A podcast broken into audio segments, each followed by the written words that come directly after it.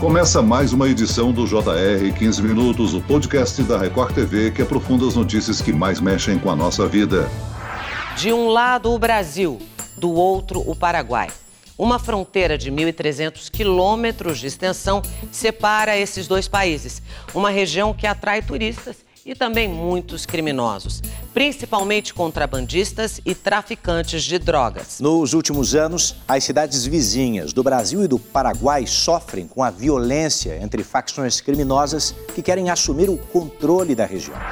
Nesta semana, o núcleo de jornalismo investigativo da Record TV mostrou o drama de quem vive na fronteira do Brasil com o Paraguai, uma região violenta dominada pelo crime organizado, com mais de 100 mortes registradas no ano passado. A maioria por suspeita de envolvimento com o tráfico de drogas. Como começou essa investigação e o que descobrimos por lá? Você viu as reportagens no Domingo Espetacular e no Jornal da Record. Agora, vamos conversar sobre os bastidores. Para este programa, eu tenho ao meu lado o repórter do Núcleo de Jornalismo Investigativo da Record TV, Marcos Guedes. Olá, Marcos, bem-vindo. Olá, Celso, muito obrigado. É um prazer participar desse bate-papo. Também está conosco o jornalista da Record TV que fez a reportagem para o Domingo Espetacular, André Azeredo. Bem-vindo, André. Muito obrigado, Celso. Obrigado a todos que estão acompanhando a gente. Bem, eu gostaria de saber como esta pauta surgiu. Vocês receberam uma denúncia? Bom, Celso, aquela região de fronteira entre Brasil e Paraguai, ela sempre está no nosso radar, né? Só do núcleo investigativo, a gente costuma fazer pautas ali e é uma região que a gente está sempre observando. É, nos últimos tempos, acompanhando notícias da região, passamos a ver que as mortes violentas com características de execução estavam acontecendo de maneira recorrente. Fizemos um levantamento prévio, pegando números dos últimos dias e levamos isso para nossa chefia. Mais ou menos esse é o fluxo, né, de produção da reportagem. A nossa chefia lá, o pessoal André Caramante, Thiago Samora, eles identificaram que ali poderia ter uma boa história e aí começou toda a produção produção, né? A gente teve tempo para fazer esse material, começamos a checar junto às fontes oficiais, chegamos às famílias para fazer esse levantamento. E a partir disso foi, como a gente fala aqui, um jargão nosso, foi puxar o barbante, né? A gente encontrou vítimas, famílias dessas pessoas que morreram, que estavam de alguma forma envolvidas na guerra e foi assim. André Azeredo, você já havia participado de uma reportagem com esse tema? Celso, já havia participado de reportagem com esse tema em outras situações, né? Mas dessa magnitude eu acho que não. Os meninos fizeram um trabalho excelente de análise de dados, porque o jornalismo, Celso, investigativo em especial, hoje em dia, ele tem que se debruçar muito sobre análise de dados, né? sobre estatísticas que muitas vezes são muito é, são, são divulgadas de forma muito confusa.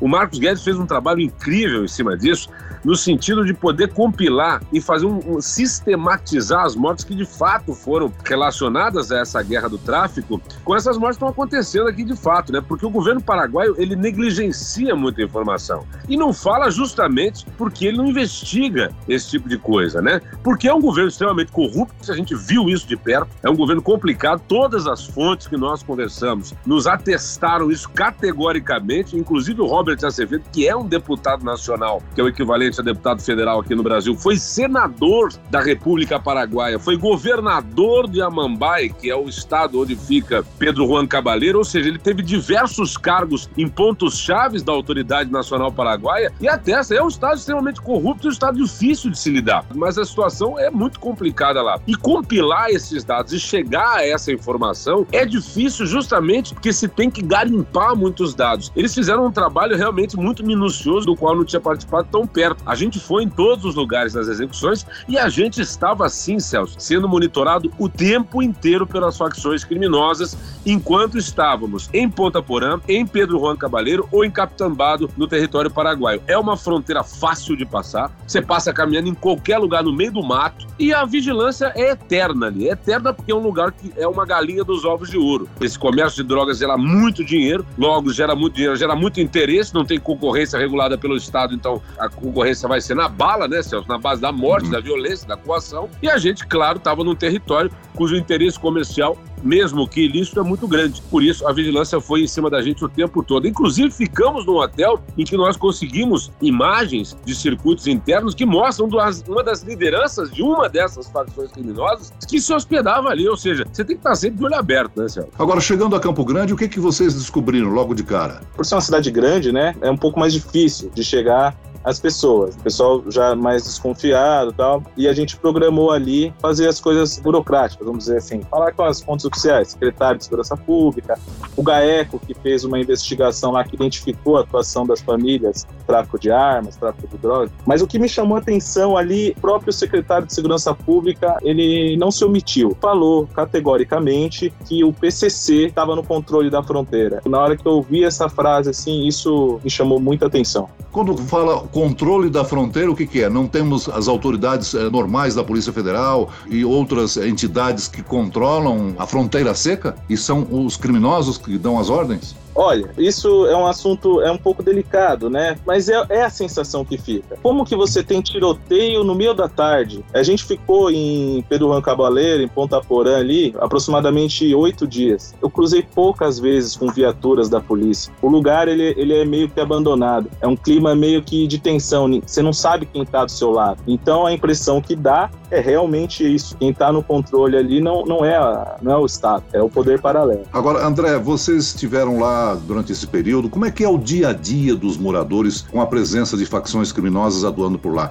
Eles são vítimas de algum tipo de extorsão? Não, não são vítimas de extorsão. Agora você vai ter que se relegar a profissões de segundo e terceiro escalão. O crime organizado, Celso ouvintes, eles mandam na região em termos empresariais, inclusive. A gente sabe que boa parte do negócio, se não são de propriedade desses criminosos, eles são mecanismos de lavagem de dinheiro desses criminosos. É claro que existem negócios regulares com grandes marcas, como tem em todo o Brasil. Esses moradores, na realidade, eles sabem que eles vivem na corda bamba, no fio da navalha. Em que sentido? Eles não são extorquidos, propriamente dito. Os trabalhos que eles vão fazer, normalmente relacionados ao setor de comércio e serviço, porque não tem indústria, né? Ou eles vão trabalhar para o setor da soja e setor do agronegócio, que a gente não conseguiu descobrir, tamanha é, é a situação de, de, dados fechados, se eles têm influência, eles que eu digo, o crime organizado, nesse setor do agronegócio. Acreditamos que não, porque esses empresários do agronegócio, eles transcendem eh, essa questão do narcotráfico e claro que a gente sabe que a soja é o petróleo verde brasileiro. Isso dá muito dinheiro, né? E eles não necessariamente precisam se envolver, pelo menos não diretamente, no que diz respeito a negócio. A gente não sabe se existem outras, um pedágio para essas pessoas, mas acreditamos que não, até porque as coisas não se, não se influenciam, né? Uma coisa não exclui a outra. Agora, o morador, ele sabe que é o seguinte, ele vai ter que conviver em contrapartida, como o Guedes falou, aceitar, né, esse tipo de situação do sujeito às quatro da tarde, numa terça-feira, no meio da, da, rua, querendo matar um desafeto seu na frente de uma padaria e sair saindo projeto para tudo quanto é lado, né, Celso? O problema é isso. A gente pegou os casos de uma criança que teve o nariz dilacerado, um rapaz que nada tem a ver com narcotráfico ou crime organizado. E assim são várias famílias. Qual é o preço mais alto que eles pagam. Primeiro é a lei do silêncio. Segundo, se acontecer alguma coisa com você, meu amigo, trate como um acidente, bote a língua na boca, a viola no saco e fique quieto. Agora, algo que os nossos ouvintes não sabem é que depois das gravações, a equipe faz um relatório contando os detalhes da investigação. Bom, eu tenho aqui esse relatório. É uma frase está me chamando a atenção. Apenas uma frase escrita entre aspas. Se você não tem envolvimento, não tem por que ter medo. O que, que isso significa? Essa frase foi dita por uma das vítimas lá. É, aliás, não só por uma das vítimas, né? Acho que boa parte das pessoas que a gente ouviu falaram isso. É uma maneira de se proteger, né? De falar, ó, oh, não tenho nada a ver com isso. Mas antes de responder isso, eu também eu queria fazer menção a, um outro colega aqui, o repórter investigativo Márcio Neves, que fez um trabalho incrível também, é, em compilação de dados e achou alguns personagens, inclusive esse que eu vou falar, que era um rapaz que era fiscal de trânsito. No seu dever, ele foi investigar um acidente teve uma vingança, porque ele foi fazer o trabalho dele. Perdeu uma perna, tomou 17 tiros pelo corpo, e isso vai um pouco contra essa frase, né? Mas essa frase, para mim, é uma maneira que eles usam de se defender, de falar: olha, não tenho nada a ver com isso. A matéria, né, Guedes, foi justamente para mostrar que essa frase está começando a ficar mais entre aspas ainda, né, Celso? Em uhum. tese, se você não tem envolvimento com crime, você não vai ser alvo de um julgamento, digamos assim, do tribunal do crime, cuja sentença vai ser a sua execução. O problema são essas execuções em praça pública, Celso. É isso que está dando problema e isso está aumentando. É justamente a forma dessa execução dessas sentenças, entre aspas, que está preocupando e motivou a matéria e o levantamento feito pelo Marcos Guedes. Agora, eu fiquei sabendo de um churrasco inesperado durante a investigação. Que história é essa? É que a gente trabalha muito nessas viagens, né? E a gente sai muito sem rumo. A gente estava buscando alguns campos de maconha. Por quê? Porque no Paraguai foi liberada a plantação de maconha. Aí a gente estava andando na, no Paraguai, rapaz, a gente estava rodando para Garoto, já tinha feito umas duas entrevistas e rodando, rodando. Aí, muitas, muitas vezes não tem tempo para almoçar lá, né, velho? E aí nós chegamos no meio do, do caminho, já eram umas três horas da tarde, a gente tava em território paraguai, e aí a gente conversa, rapaz, tô com fome, velho. O que é que nós vamos fazer pra comer? Aí o Guedes viu uma, um mercado e falou assim: encosta no mercado aí, vamos, vamos tentar comer alguma coisa. E a ideia foi até do Guedes. O Guedes olhou assim, na, não tinha comida, era um mercadinho, ele olhou no, na, no vidro, e aí uhum. ele olhou e falou assim: cara, quem sabe a gente compra umas empanadas e pede pra mulher fazer aí, a gente dá um jeito pra tapiar a fome e segue o barco aqui. E aí a menina que, que era dona do mercado, na realidade, ela morava nos fundos do estabelecimento. E ela falou assim: olha, eu tô vendo que vocês estão com fome, a gente acabou de fazer um churrasco aqui nos fundos, esse negócio da empanada vai ficar complicado eu fazer. Você não quer que a gente dê uma carne pra vocês aí, pra vocês comerem alguma coisa, não? Eu falei, olha, é uma boa ideia, hein? O Márcio Guedes olhou pra mim, o Márcio também falou, então vambora nessa aí. Ela trouxe umas quentinhas de isopor com carne, meio cortada, e comeu em cima do capô do carro, na beira da estrada. Eles não aceitavam reais, eles não tinham máquina de cartão, e ainda a gente ganhou um refrigerante ainda, que não tinha como pagar, né? Pô, você vê a solidariedade do, da, da pessoa, do ser humano mesmo. Foi, foi, uma situação bem, bem curiosa. Isso demonstra também a precariedade da região, né? Agora, como é que funciona a atuação do tráfico nessas cidades da fronteira com o Paraguai?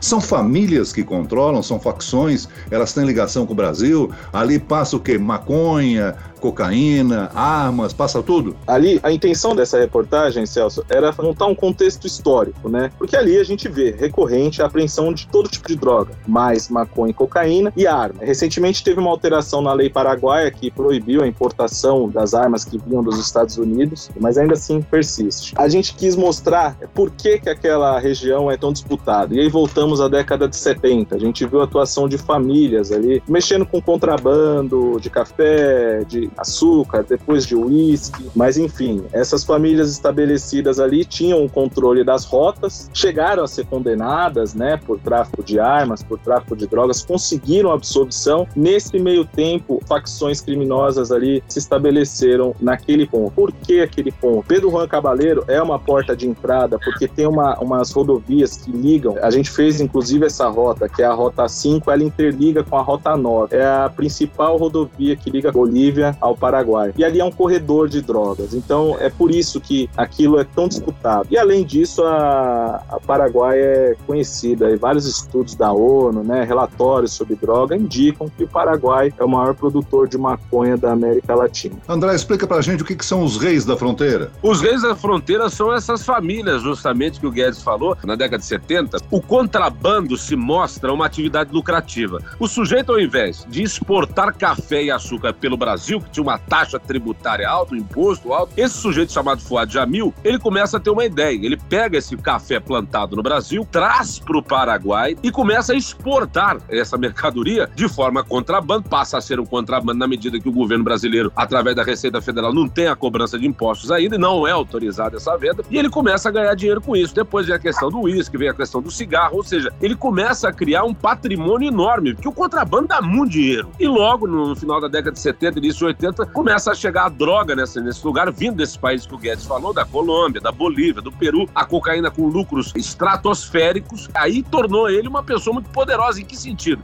Primeiro, muito rico, depois, muito influente. E depois a violência começou a campear, e aí eles adotaram o mesmo sistema de funcionamento da máfia italiana, o mesmo sistema que o Castor de Andrade adotou no Rio de Janeiro com uhum. o jogo do bicho, entendeu? E aí ele se torna uma pessoa muito influente, que ele tem comando sobre a vida das pessoas. As pessoas paupérrimas, miseráveis, vão trabalhar para quê? Vão trabalhar para ele.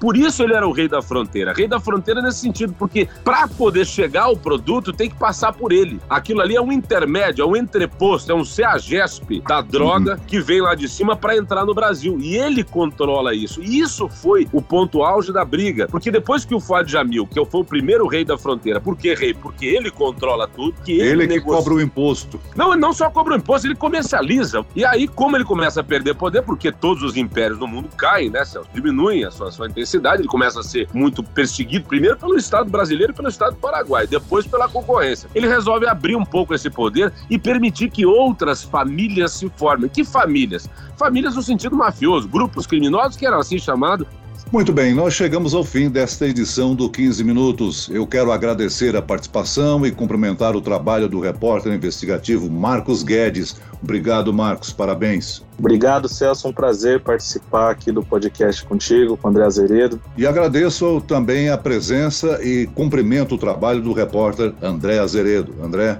Obrigado, Celso. Obrigado a todos que dedicaram o seu tempo a escutar-nos. Quero deixar um agradecimento especial ao núcleo do jornalismo investigativo da Record TV, Marcos Guedes e o Márcio Neves são repórteres de primeira linha e, olha, sem eles não teria nada.